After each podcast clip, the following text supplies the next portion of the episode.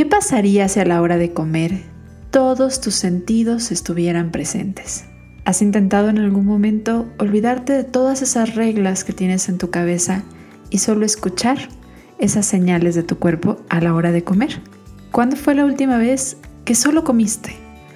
Que solo estabas ahí, que no había más distracciones, que el teléfono estuvo lejos de ti, dejaste el periódico y dejaste de repasar las tareas del día mientras comías. ¿Qué tal se sintió? Esto es aplicar la atención plena a tu alimentación. Y justo de eso hablamos en este episodio de Ser Nutritivo Podcast con Ellen de Lo que nos nutre Podcast. Te invito a escucharlo. Bienvenido. Bienvenidos a Ser Nutritivo Podcast, un espacio donde nutriremos tu hambre de aprender, crear, sentir y conectar. Soy Griselda Jiménez y junto a grandes colegas de la salud y buenos amigos, compartiremos contigo ciencia y experiencia que nutre tu ser.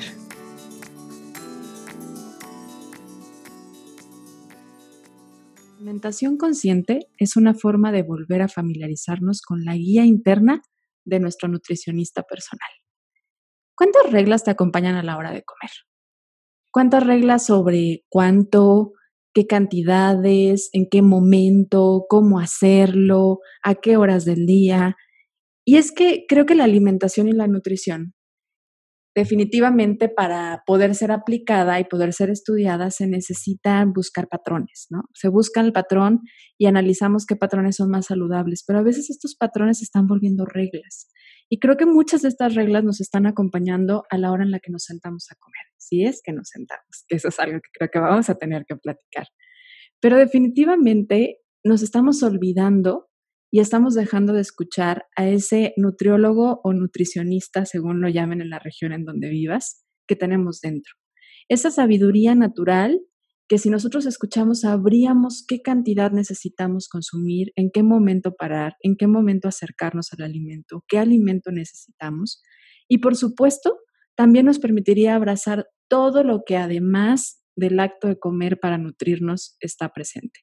Porque cuando comemos, no solamente estamos nutriendo nuestro cuerpo, definitivamente hay muchas experiencias, hay muchos recuerdos, hay muchas emociones, hay muchas sensaciones y abrazar todas ellas es justamente parte de la práctica de la alimentación consciente. Y ese es el tema que vamos a tratar el día de hoy. Estoy muy emocionada de platicar este tema porque me parece esencial. Creo que hay muchas personas que definitivamente están buscando todas las reglas sabidas y por haber y comprender el por qué y el para qué y está bien. Pero creo que también hay muchas personas que estamos necesitando recordar que tenemos una sabiduría interna en cada célula de nuestro cuerpo. Tú no necesitas y muy probablemente ni siquiera sepas lo que hacen algunas células de tu cuerpo y ellas saben qué hacer. Y a veces nos olvidamos de esta sabiduría. Entonces me emociona muchísimo compartir este micrófono con Ellen de lo que nos nutre podcast y además les quiero comenzar por invitarlos a que le escuchen porque es una delicia. Tiene una voz que de verdad nutre, te relaja y te permite irte dejando guiar y nos da muchas herramientas en su podcast. Y hoy, bueno, pues compartimos micrófono en Ser Nutritivo Podcast para poder hablar de la alimentación consciente. Bienvenida, Eren, y muchas gracias por decir que sí a esta entrevista de Ser Nutritivo Podcast. No, hombre, pues es un gustazo para mí estar aquí, Gris. Muchísimas gracias por, por invitarme, por hacerme parte de algo tan bonito, que también admiro profundamente tu trabajo. Así que yo encantada de hablar además de un tema que, que así como lo presentaste me parece tan hermoso, eh, creo que tal cual lo que tú has dicho en esta introducción es algo que, que tenemos que recuperar, ¿no? Esta conexión, así que encantada de, de poder platicar de este tema. Pues qué gusto que estás por acá. Y bueno, antes de que empecemos de lleno, me gusta que podamos conocer un poquito a quién está del otro lado del micrófono. Cuéntanos un poco sobre ti, Ellen. Cuéntanos qué te lleva a, o qué te llevó a estudiar o a, adentrar este tema de la alimentación consciente a tu práctica profesional, a tu profesión y a tu conocimiento, porque obviamente para poderlo practicar debe de haber un estudio. Entonces, ¿qué te llevó a decir, a ver, creo que esto también es necesario en el tema de la nutrición? Bueno, pues creo que fue un conjunto de cosas, ¿no? Estas cosas no ocurren solas, siempre se van como en cadena. Eh, bueno, hubo una serie de circunstancias en la vida personal que me fueron como llevando y me fueron acercando al mundo de la atención plena primero, ¿no? Como, en el mindfulness. Yo había atravesado un momento de enfermedad que había sido muy complicado de, de manejar, pero que como de una manera muy intuitiva las herramientas de la atención plena se habían presentado. Obvio no con ese nombre y yo no sabía que así se llamaban, ni siquiera que eran herramientas, simplemente algo surgió que me permitió navegar ese momento complicado de una manera, yo podría decir como muy ecuánime, como con cierto nivel de, de paz, ¿no? O de calma. Y cuando salgo de este episodio, me invitan a estudiar un taller de mindfulness, que en ese momento yo ni siquiera sabía qué era ni qué significaba, esto ya hace seis, casi siete años, y mucho del enganche fue, te va a servir para tu consulta. Yo les digo que en ese momento, la verdad, yo ni siquiera tenía claro si quería volver a dar consulta, estaba todavía como en el volver a acomodarme en, pues en la vida como yo la concebía antes de, pero pensé que pues en algún punto algo me podía brindar, si no para mi consulta, para mí pero siempre he estado también en búsqueda como de herramientas para mis pacientes, como que dije, bueno, no va a haber nada que perder, ¿no? O sea, en algún punto será ganancia personal, pero también seguramente pues lo podré este, poner en marcha con los pacientes. Y fue un proceso súper bonito porque me permitió acomodar mucho de la experiencia que yo había vivido, poderle poner nombre a muchas cosas de las que habían surgido como herramienta. Para poder transitar el momento difícil y algo que fue muy lindo fue descubrir que así como surge de manera natural, también podemos cultivar. Y entonces no esperar como que los momentos difíciles nos pongan contra, ¿no? contra la pared y decir, ah, ahora cómo hago, sino que podamos llegar incluso a esos momentos con cierta eh, disposición, podríamos decir, ¿no? Como con cierta apertura a la experiencia, aun cuando la experiencia pueda ser dolorosa. Entonces, pues de ahí fue derivando como el irme metiendo cada vez más, como en un primer momento eh, pensé en mis hijos y dije, bueno, es que es que imagínate, si los niños lo aprendieran desde chiquitos estaría increíble. Y de ahí fue que empecé como con un... Eh, con una búsqueda, ¿no? Como de una formación que pudiera darme estos elementos para transmitirlo a los niños y me volví educadora mindfulness. Y ahí fue cuando ya empecé a conectar como, ah, bueno, esto también se puede llevar a la alimentación, ¿no? Y entonces esto también puede ser una herramienta en la consulta, porque nos puede ayudar a generar más conciencia, más autoconocimiento, y fue como, se ha ido colando como en muchas áreas de mi vida, por no decir que todas, porque finalmente creo que así se vuelve como una manera de, de estar presente en la vida. Y ha sido súper rico porque es algo como, como que no se agota, ¿no? Es como una herramienta que siempre puedes ir encontrando algo más, algo otra forma de... Y en esta mirada como donde todo siempre es como nuevo, que es parte como de la actitud mindful, eh, pues es inacabable, o sea, finalmente todo el tiempo estás encontrando algo más que hacer o algo más como incorporarlo en, otro, en otra área, ¿no? Entonces es un poco, eh, en resumen, el cómo fui llegando a esto y cómo ahora me ha permitido, bueno, incorporarlo en talleres, en la forma educativa, ¿no? más psicoeducativo en niños, en adultos, pero también como una herramienta que me permite, además de generar mayor conexión con los pacientes, que también tiene mucho que ver con esto, también poderles brindar mayores herramientas para que puedan generar más autoconocimiento y entonces gestionar mejor todo el proceso pues, de la alimentación en un primer momento, ¿no? Pero bueno, puede llegar a, a planos mucho más profundos. Claro, todo depende de hacia dónde lo quieras enfocar, pero podríamos aplicar el tema de, de, de vivir en una mayor conciencia y plenitud y de estar más atentos en cualquier etapa y en cualquier momento de nuestra vida, ¿no? Por ahí, en las mismas meditaciones, cuando se habla de, de estar presente, pues esto lo puedes aplicar lavando los trastes, haciendo ejercicio, eh, manejando y realmente, como dices, siempre con esta eh, mirada o posibilidad de ver nuevas cosas, a veces en el camino que sientes ya haber conocido, ¿no? ¿Cuántas veces hemos lavado trastes, pero cuando estás haciendo desde un lado más pleno, más consciente, descubres nuevas sensaciones, nuevos aromas, descubres eh, nuevos ruidos. Y creo que entra mucho aquí el tema sensorial, ¿no? Que esto aplicaría no solamente en, en todos los aspectos de la vida, sino mucho en el tema de la comida. ¿Cómo podríamos empezar a introducir el tema de, la alimentación consciente desde el lado de estar presente en todo lo sensorial que tiene la alimentación. Sí, totalmente. Yo creo que aquí el cuerpo es el vehículo, ¿no? Finalmente, eh, el cuerpo tiene esa gran bondad de transportarnos al momento presente, de colocarnos en el momento en el que estamos. Y el lenguaje del cuerpo, pues, es muy, muy sencillo, pero hemos olvidado cómo leerlo, ¿no? Creo que por ahí está el tema. El lenguaje del cuerpo es a través justamente de las sensaciones, a través de todos nuestros sentidos. Él nos puede estar mandando señales a través de su temperatura, de cómo está, por ejemplo, también eh, los sitios de tensión o de relajación en el cuerpo, eh, a través, por ejemplo, de algún dolor o alguna molestia, si nos sentimos expandidos o estamos muy contraídos ante alguna circunstancia. Entonces, bueno, lo primero y en relación con la alimentación es poder volver a contactar con estas señales que el cuerpo nos envía y poderlas escuchar.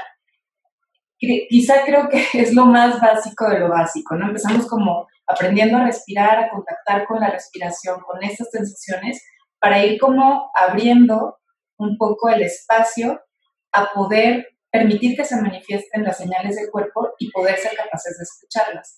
Entonces, ese sería como el primer punto, aprender a, a estar simplemente para observar, bueno, cómo se siente, dónde se siente, eh, ante un estímulo, por ejemplo, de un alimento, ante el aroma, por ejemplo, del café de la mañana, que se mueve en, en mi cuerpo, ¿no? A muchos niveles. ¿Qué pasa con mi olfato? Y eso que lleva al estómago o a mi mente, entonces, bueno, es como ir aprendiendo otra vez a leer ese, ese lenguaje y a partir de él conocernos. Lo primero sería empezar a atender nuestros sentidos o tenerlos presentes, ¿no? Yo pensaría en, a ver, vas a, vas a comerte algo, ve lo que sea realmente algo atractivo a tu vista, observa los colores que tiene, tócalo, porque cuántas veces hacemos este acto tan valioso de, alimentarnos, pero tan desconectados de nuestros sentidos y simplemente esto lleva a muchas personas al atracón y lleva a muchas, muchas personas a la insatisfacción de comer y a desconectar el placer de comer, porque como no estás comiendo con todos los sentidos, no sientes que se sacia esta parte emocional de sentir, ya sentí placer, ya conecté con el sabor del alimento, ya fue suficiente. Entonces creo que algo básico, bien lo decía, así es por donde hay que comenzar, es escucha, huele, toca, permítete escuchar el tronido, permítete sentir la textura que tiene, activa todos los sentidos a la hora de comer. Y creo que aquí, aquí sería bueno, cuando estamos como reconectando y, y escuchando nuevamente, sería a lo mejor empezar a preguntárnoslo, ¿no, Elena? O sea, como, ¿a qué huele? ¿Cómo se siente?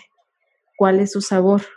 No sé si sea la forma más indicada, pero creo que esto a veces nos hace más conscientes o nos permite que el cerebro y nuestras sensaciones se conecten. ¿Sería así? Sí, totalmente.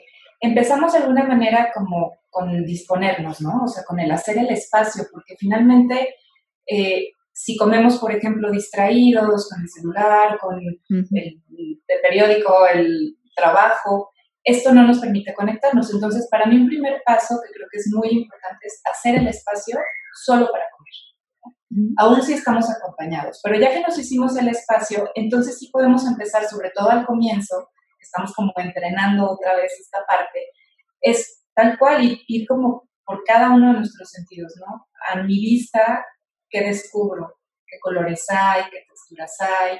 ¿Qué descubro al olfato, no? Y entonces sí, uno por uno, pudiendo como detectar de alguna manera como si fuera la primera vez además, ¿no? Porque a lo mejor ya conocemos ese alimento y ya lo hemos comido otras veces, pero como en esta disposición de descubrir algo novedoso. Es la primera, como si fuera la primera vez. Entonces sí, es así como tú lo vas narrando, ¿no? A mi vista qué, mi olfato que me dice, a, a la cuestión auditiva que hay. Y bueno, ahí como este, no solamente en los sentidos típicos que conocemos, sino también en esta conexión también de lo mental y lo emocional, ¿no? que también está relacionado.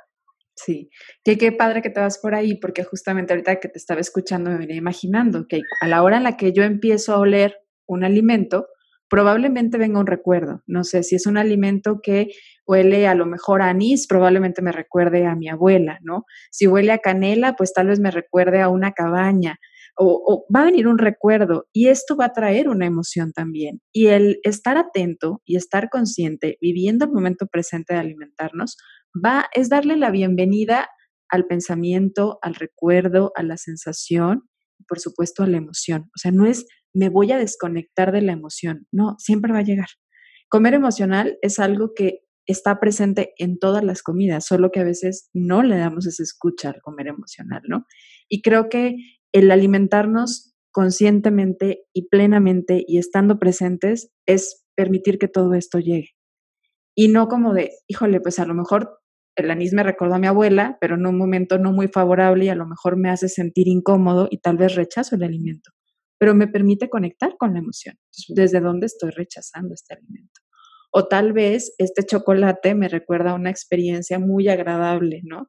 Y tal vez quiero más, pero solamente porque quiero permanecer en esta emoción de prolongar este recuerdo o estas sensaciones. Entonces, es abrirnos al, tema emocional. Y, también creo que aquí vale mucho la pena recordarnos que esta, esta estrategia, esta forma de vivir y de comer con una alimentación más consciente, Em, también permite o nos puede ayudar a gestionar mucho el tema cuando las personas comen por ansiedad.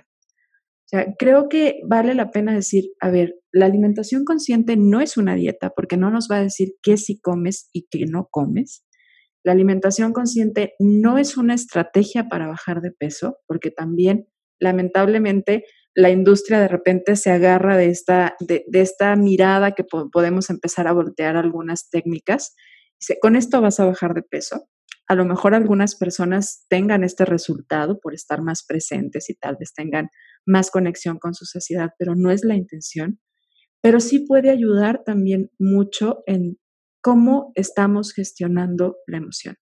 ¿O no es así? O sea, yo pensando en aquellas personas que comen con estrés, con compulsión, que terminan teniendo experiencias de atracón o ansiedad a la hora de comer, ¿podría ser una estrategia? Sí, totalmente, porque lo que nos ayuda la, la alimentación consciente es justamente a descubrir como el origen ¿no? de, los impulsos. Entonces, justo lo que logra es romper como esos pilotos automáticos con los que vivimos en muchas esferas, pero que generalmente en la alimentación y asociado a estrés, ansiedad, a, por ejemplo, tristeza o emociones que son más difíciles de gestionar.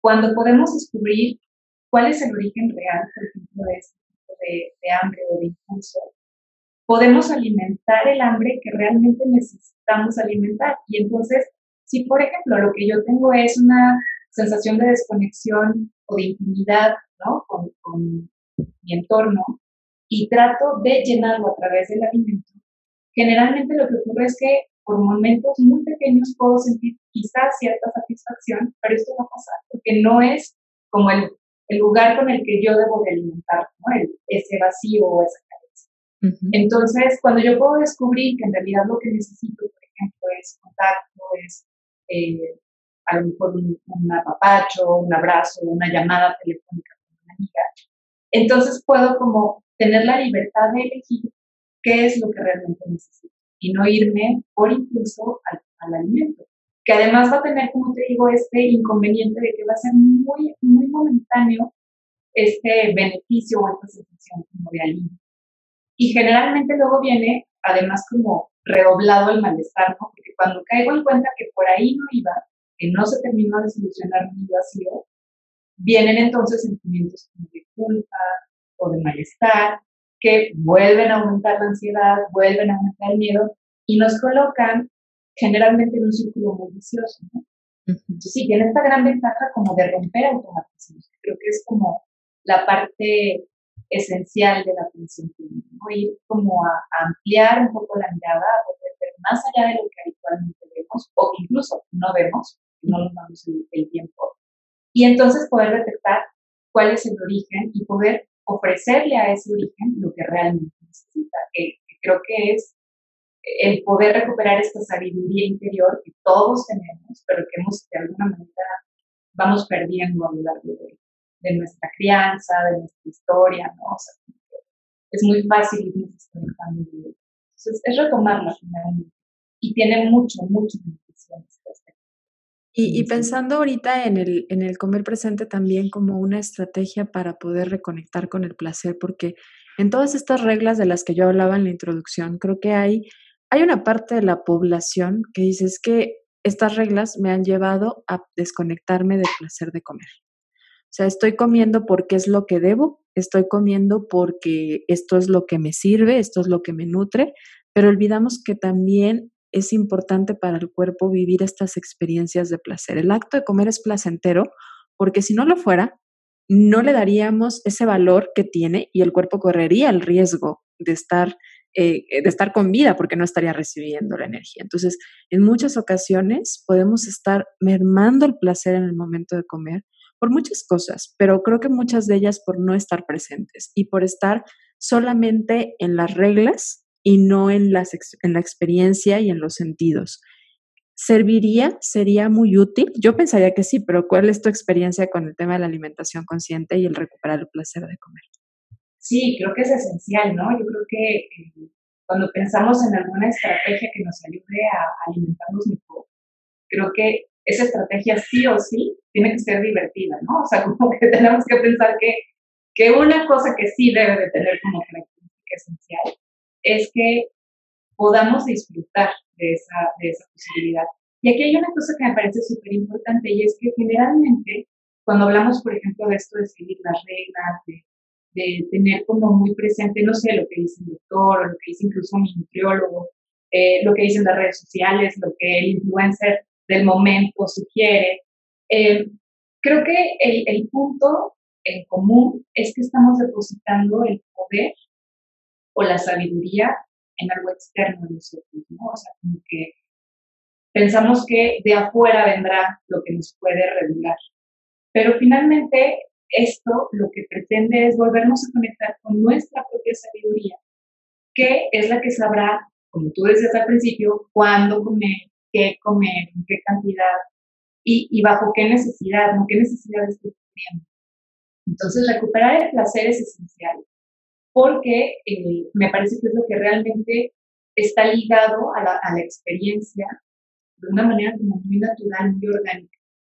comer como comíamos de niños, sin, tanto ruido mental, sin tanto ruido, es justo como lo que quisiéramos recuperar, así como con esa libertad y con ese gozo, con esa alegría además de, alimentarnos como éramos pequeños. es fundamental. Creo que que sí tenemos que pensar en esto, ¿no? Tanto en el recuperar la alegría y el gozo, el placer, junto a poder ubicar dónde estoy depositando el, poder, ¿no? Si lo estoy depositando en algo que está fuera de mí o lo estoy volviendo a conectar con mis propias necesidades.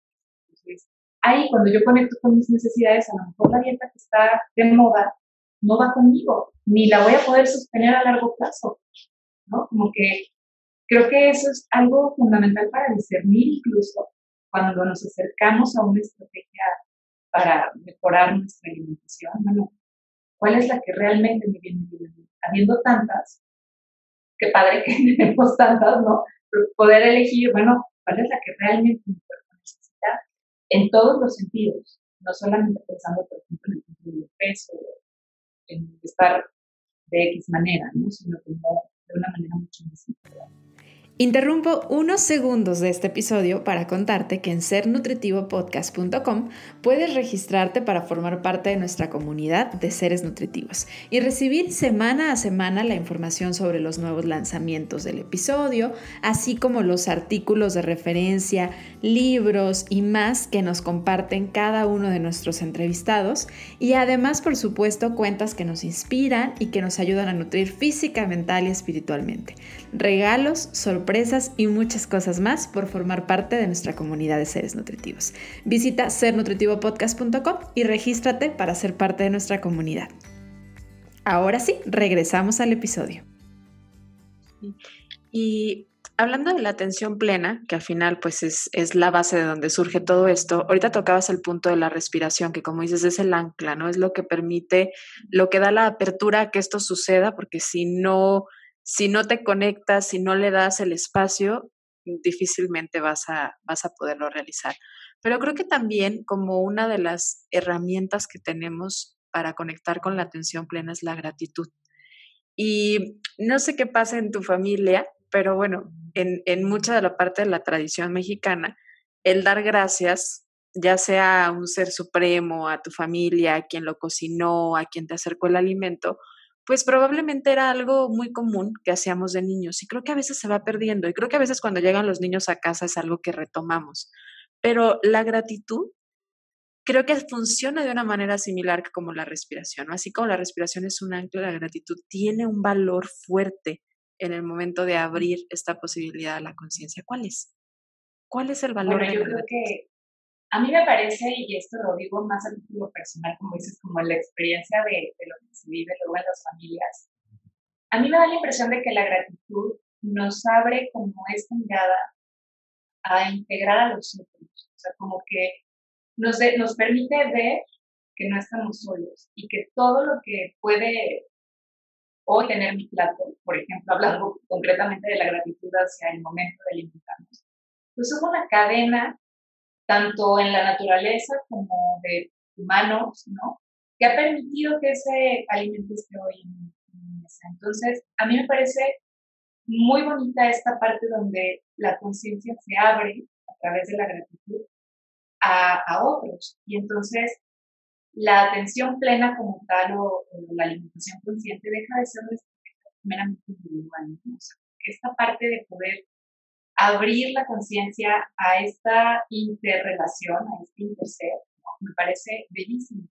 Para mí esa es como una de las perlas, digamos, de la gratitud, como poder decir, a mí me ha ayudado a conectar con esta conciencia de la existencia de otros seres que permiten sostener mi propia existencia. Eso me parece, bueno, además como de muy poético, me parece muy bonito como, poder integrar al otro en, en, la medida en que su existencia sostiene la mía. Entonces es, creo que por eso es tan potente en muchos sentidos. Porque digo, no se queda solo en la alimentación, ¿no? O sea, esto es en la existencia completa. Totalmente. Y es que creo que es como reconocer que estamos nuevamente como conectados con todo, ¿no? Y que, que todo, eh, que lo que hacemos o dejamos de hacer tiene un impacto y que lo que tenemos hoy disponible pues también viene de la mano y es fruto del trabajo de muchas otras personas, como dices, reconocer que somos parte de, de algo mucho más grande creo que eso es algo muy, muy lindo que nos lleva el, el, el, conectar con la gratitud. Y cómo, creo que muchas veces en este tema de las reglas queremos saber cómo, cómo hacerlo. Y quiero evitar caer en eso, ¿no? Porque creo que e, en esto de, de, entender que hay una, no hay una sola fórmula para conectar con el tema del, de, de, de, la alimentación consciente y de la atención plena y activar todos estos, e, e, estos recursos naturales que tenemos en nuestro ser no quiero caer en a ver cómo, pero creo que sí podríamos ir dando como una guía de estructura de decir, a ver, la gratitud es un elemento importante, el respirar es un elemento importante, el, el dar, dar un espacio para que sea solo comer, o sea, realmente que sea solo comer, sería un elemento importante. ¿Hay algún otro elemento importante que se nos esté perdiendo por ahí? Y a mí me gusta mucho, eh, como uno de los básicos, el hacer presencia. Un poco esto de respirar, detenernos, hacer el espacio, tiene que ver con hacernos presentes en el acto de la alimentación. Y cuando lo hacemos acompañados, me parece también muy bonito reconocer la presencia de nosotros. Y esto puede ser con gestos súper, súper sencillos, como simplemente mirarnos a los ojos, a reírnos y poder como juntos decidir que vamos a hacer presencia en el acto de alimentarnos. Eso me parece vital, ¿no? Creo que es de las cosas más, más importantes. Hay algunas otras que tienen que ver más como, por ejemplo, con la cuestión de cuidar las cantidades que nos servimos, eh, que tiene un impacto incluso también a nivel del planeta, ¿no? Los recursos de, nuestro planeta y que creo que ahora ha dado una importancia. Siempre la ha tenido, pero creo que no, por mucho tiempo no la vimos y que ahora se nos está haciendo muy evidente que tenemos que cuidar también estos recursos. Entonces, bueno, cuidar las porciones que nos servimos, no tanto en un tema como de restringirnos, sino de poder ubicar, bueno, a lo mejor con esta porción eh, estoy satisfecha, poder valorar, dar tiempo a valorar si ya quedé satisfecho o no, y evitar el desperdicio, ¿no? Creo que también es muy importante. Y bueno, evitar también quedar extremadamente llenos y después sentirnos mal por haber comido demasiado.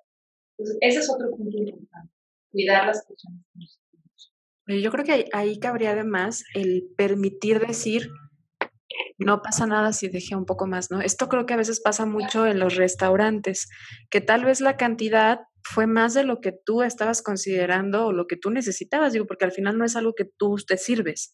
Las porciones es algo que a lo mejor tú no vas a tener el control de cuánto vas a agregar o la selección, no el control, creo que la selección de, de cuánto vas a poner en tu plato, pero pues entonces sí tienes la selección de decir hasta aquí, ¿no? Por más rico que esté, por más que me conecte con el placer, pues a lo mejor esto es lo que ya necesito, ¿no? Y también permitirlo porque creo que muchas veces, y parte de, del poder que tienen las ideas, nos han dicho no hasta que te lo termines. Hasta que esté limpio el plato. Sí. y luego si crecimos con el club del plato limpio, este, hasta que se acabe, luego resulta difícil poder conectar porque nos habituamos a dejar el plato sin nada, ¿no? Entonces, eso es muy importante. Creo que, que, bueno que lo retomas, porque sí creo que nos debemos de dar ese permiso de hacer caso a nuestros señales. Si ya estamos satisfechos y no nos vamos a no pasa nada. De hecho, pasa más este, en, cuanto a como consecuencias, digamos, que no sean tan agradables. Pasa más cuando sobrepasamos nuestros que cuando los Entonces, y, y, ahí sería también una posible, como un posible elemento importante el comer despacio. O sea, yo creo que entendiendo que estas señales de la saciedad tardan un poco, demoran un poco en llegar y decir ya, es suficiente, sería importante el, el, el, que practiquemos el comer más despacio, que además, si hacemos esta dinámica que hablábamos al principio de cómo huele, cómo sabe, cómo se siente, automáticamente se vuelve algo mucho más despacio, ¿no? Porque, porque te, va, te va a llevar un rato el olerlo, te va a llevar un rato el saber a qué sabe, el distinguir algunos elementos que tenga el platillo, pero sería importante el comer despacio. Creo que eso es algo que necesitaríamos empezar a cultivar. Totalmente. Creo que, eh, bueno, a lo mejor vamos a dedicarle todo este ritual al primer bocado. A lo mejor al segundo ya no se lo vamos a dedicar todo. Pero sí es importante, eh, en este sentido, tanto de poder detectar nuestras propias señales de saciedad, ¿no? como dar el espacio. Porque si comemos muy rápido, no vamos a alcanzar a recibir la señal en el tiempo adecuado. Pero también tiene que ver con este gozo, con este disfrute, con esta conexión, ¿no? Poder realmente saborearlo desde un lugar de, de tranquilidad y no en la prisa. Luego se tiene mucho la teoría y luego está asusta a algunas personas como de que comer de manera consciente es así como un proceso súper lento en silencio, hasta cierto punto aburrido. Y, y bueno, no necesariamente, o sea, si lo hacemos en compañía, si lo hacemos a una velocidad un poco más normal a la que estamos acostumbrados, aunque vayamos bajando un poquito nuestra velocidad, ya vamos ganando, ¿no? Entonces, también en esto es importante como irlo adecuando a nuestros ritmos, a, nuestros propios tiempos, a nuestros espacios, y como irlo ajustando, pero que el elemento conciencia no falte. Entonces sí, comer lento es importante, pero lento para cada quien puede ser un tiempo distinto, ¿no? Entonces esta parte también es como ir flexibilizando el que no tiene que ser súper lento, sino con que yo lo haga un poco más despacio, que pueda permitirme el tiempo para observar, sentir, saborear desde un lugar más profundo. Pero sí, sí creo que es importante retomarlo, ¿no? ¿Y hay algún otro elemento que digas, a ver, esto también sería importante meter en una alimentación consciente? Que no es un paso, pero sería algo importante. Creo que, por ejemplo, también pensar en eh, hacer, hacerlo con bocados pequeños, ¿no? Como que no, no estar comiendo bocados muy grandes, sino ir como permitiéndonos en bocados más pequeñitos de lo que acostumbramos, justamente también para poder saborear el alimento y poderle dar como más espacio. Alguna otra cuestión, pues podría también, esto que decíamos, involucrar a todos los sentidos, el poder eh, colaborar como familia cuando lo hacemos en compañía, porque la atención plena tiene que ver con todo el proceso de la alimentación, no solamente con el acto de que vamos a comer sino desde que estamos incluso imaginando el menú, por ejemplo, o planeándolo, desde ahí es como que se me antoja, este, que, siento que mi cuerpo me pide, ¿no? Que también es un tipo de hambre que, que habría que empezar a, pues a ubicar, ¿no? Estas señales como de a lo mejor hambre más celular, qué necesito, qué siento que mi cuerpo necesita. Pues desde la planeación de los menús, ir llevando esta conciencia. Después, a lo mejor en un segundo punto, cuando vamos al súper, al mercado, a comprar los alimentos, cuando los seleccionamos es otro momento también de, llevar la conciencia a ese lugar, en la preparación, en el poner la mesa. O sea, como que todo, todo, todo el proceso puede estar llenándose de, esta forma, ¿no? De, de, la plenitud y de la conciencia del momento. Pues creo que también eso puede ser Oye, nos platicabas un poquito de tu historia, platicabas como de llevarlo también a los niños. Y creo que me parece algo, algo como muy necesario, pero al mismo tiempo algo que la mayoría de los adultos hacemos, sobre todo cuando tenemos contacto con niños pequeños, no llámense hijos, sobrinos o alguien que está a nuestro alrededor y es muy importante para nosotros. El decir, a ver, esto es algo útil y, y cómo lo voy a hacer que sea parte de su vida. Entonces, ¿cómo podríamos cultivar este tema de la alimentación consciente desde la niñez? Pues aquí hay algo básico. Yo dos puntos que me vienen ahorita. El primero es el ejemplo. yo creo que más que los rollos de vamos a comer conscientemente, los niños son muy, muy eh, susceptibles a lo que ven, ¿no? Entonces, si nosotros como adultos tenemos esta actitud, los niños la van, la van a llevar también, Además, para ellos es muy natural y esa es la segunda parte que me viene a la mente. ¿no? O sea, para los niños esto es lo natural. Creo que el punto sería que a partir de nuestro propio cultivo de la atención plena, podamos ser cada vez quienes menos interferimos en la propia atención plena del niño. O sea, como que creo que mucho de lo que los niños van perdiendo tiene que ver con la forma en que los criamos. Y obviamente con la mejor intención y desde el lugar más amoroso, pero no necesariamente desde el más útil para el niño.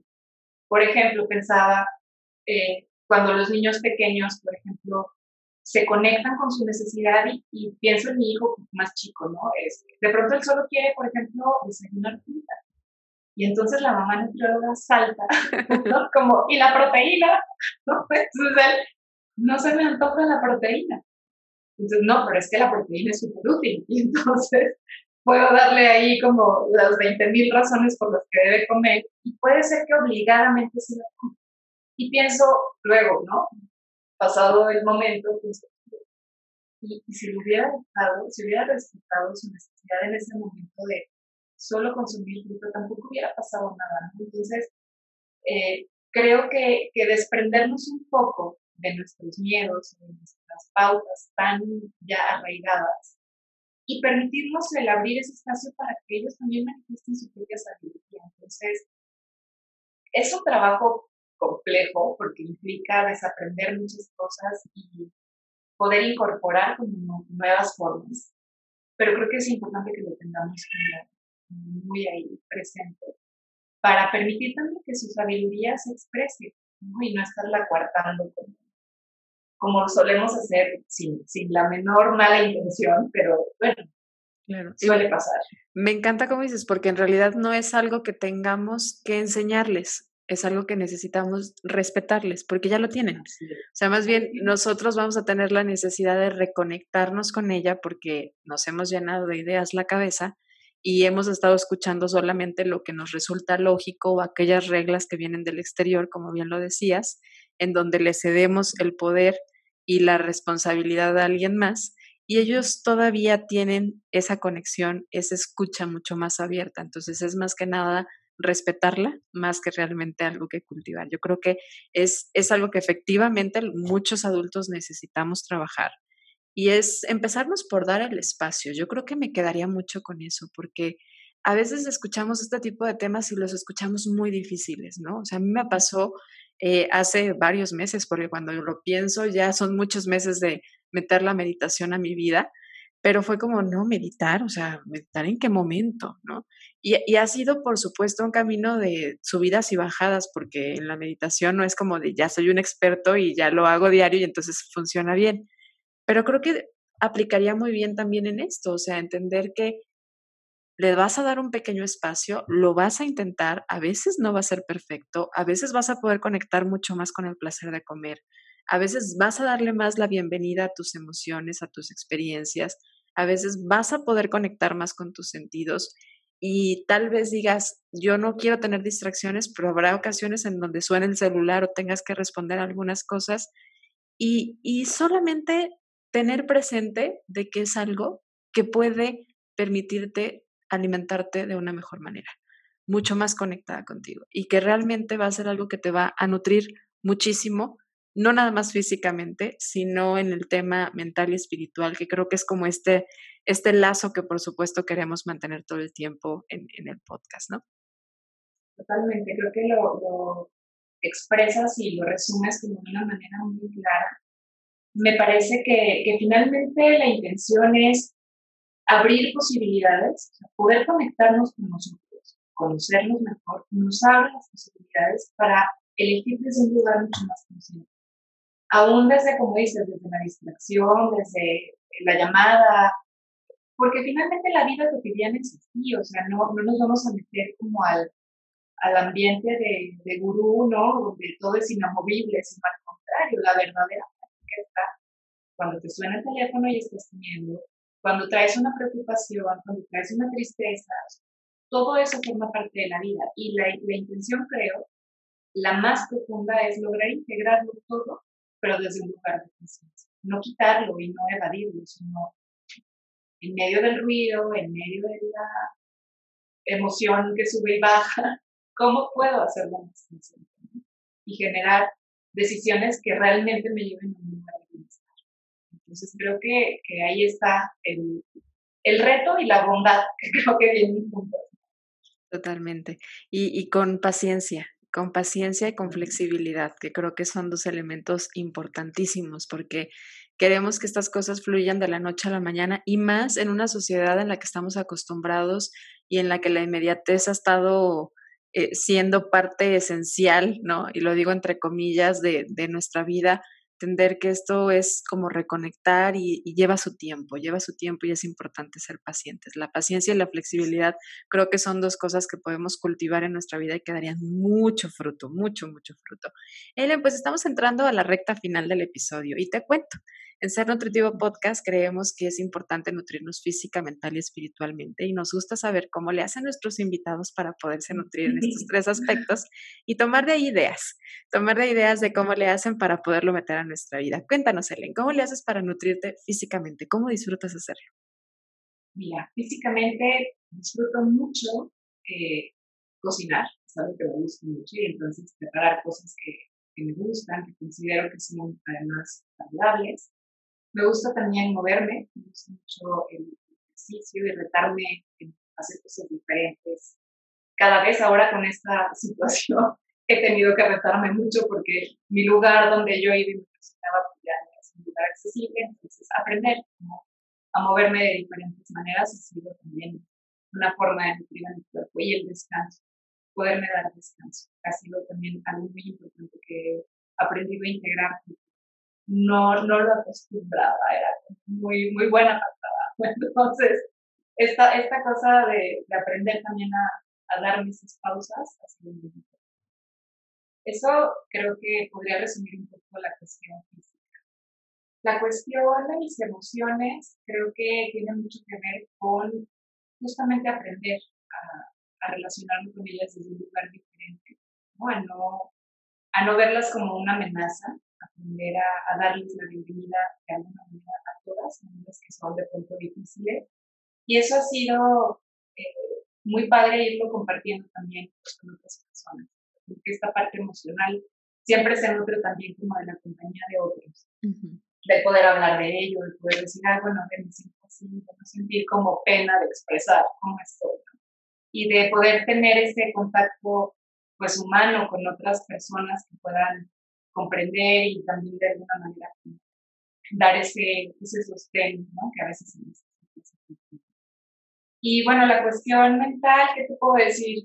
Pues te puedo decir que la meditación, pero la meditación me sirve para las tres. A mí me gusta mucho esto de la práctica de la atención plena porque justo creo que es como lo que llega y une a mi cuerpo físico, mental, espiritual, mis pensamientos, ¿no? Pero creo que mucho tiene que ver inicialmente con el poder entender a mi mente. Entonces, esta práctica me ha ayudado como a poder, de alguna manera, permitir que, que se aclare y permitir que pueda yo entender que hay ahí, ¿no? Con todo lo que esto se une, con los pensamientos me gusta mucho leer, me gusta mucho estudiar, disfruto muchísimo escuchar música. Creo que algo que me, que me viene bien es luego hacer como mis listas musicales. Hoy ando muy triste, hoy ando muy alegre. Y luego como que escucharlas pasado el tiempo y reconocer un poco también que hubo en Son de las cosas que, que tengo como muy, muy vueltas, un ritual en mi vida cotidiana, la música, la lectura, el estudio, el contacto con la naturaleza también para mí es muy importante. Eh, suelo tener espacios, aunque sea breves, de salir y ver en el jardín cómo van los árboles, cómo van los frutos, cómo van las nuevas flores, si ya llegó una nueva mariposa. Esa parte también me, me gusta mucho como reconectar con los ciclos ¿no? de la naturaleza. Me gusta mucho los propios ciclos y, y, cómo todo está todo el tiempo en movimiento a grandes rasgos te puedo decir que son como de las cosas que no faltan en mi día a día. pues que sí, me permiten de alguna manera lograr cierto equilibrio, ¿no? A veces van más a lo mental porque necesitan más, veces más la emoción, pero ahí va como, como en esa búsqueda de, de estar cada vez más ecuánime, más equilibrado. Y fíjate, Ellen, que estamos haciendo un libro de la vida en Ser Nutritivo Podcast. Es un libro de frases para futuras generaciones. ¿Qué quisieras poner en este libro de la vida, Ellen? una frase que digas, a ver, esto creo que le podría servir a alguien en el futuro? Mira, a mí me gusta mucho una que como en mis redes sociales, un día a la vez, una cosa a la vez, una respiración cada vez. A mí me recuerda que no, no me viene bien en mi de pronto respirar y hacer una pausa y poder conectarme con mi presente. Y también creo que me baja mucho la cuando me la digo, a mí me ayuda a como soltar un poco la carga de, querer hacer muchas cosas, de estar demasiados pendientes en un solo momento y me recuerda lo bonito que es conectar con una sola cosa, poder disfrutar a plenitud Entonces, eso creo que me gustaría compartir.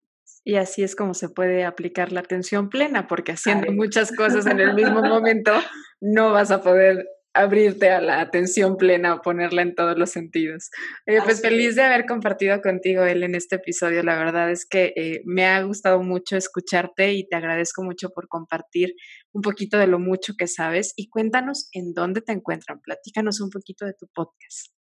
Gracias, Gris, y gracias. Antes de, te agradezco también muchísimo el espacio, lo disfruté enormemente.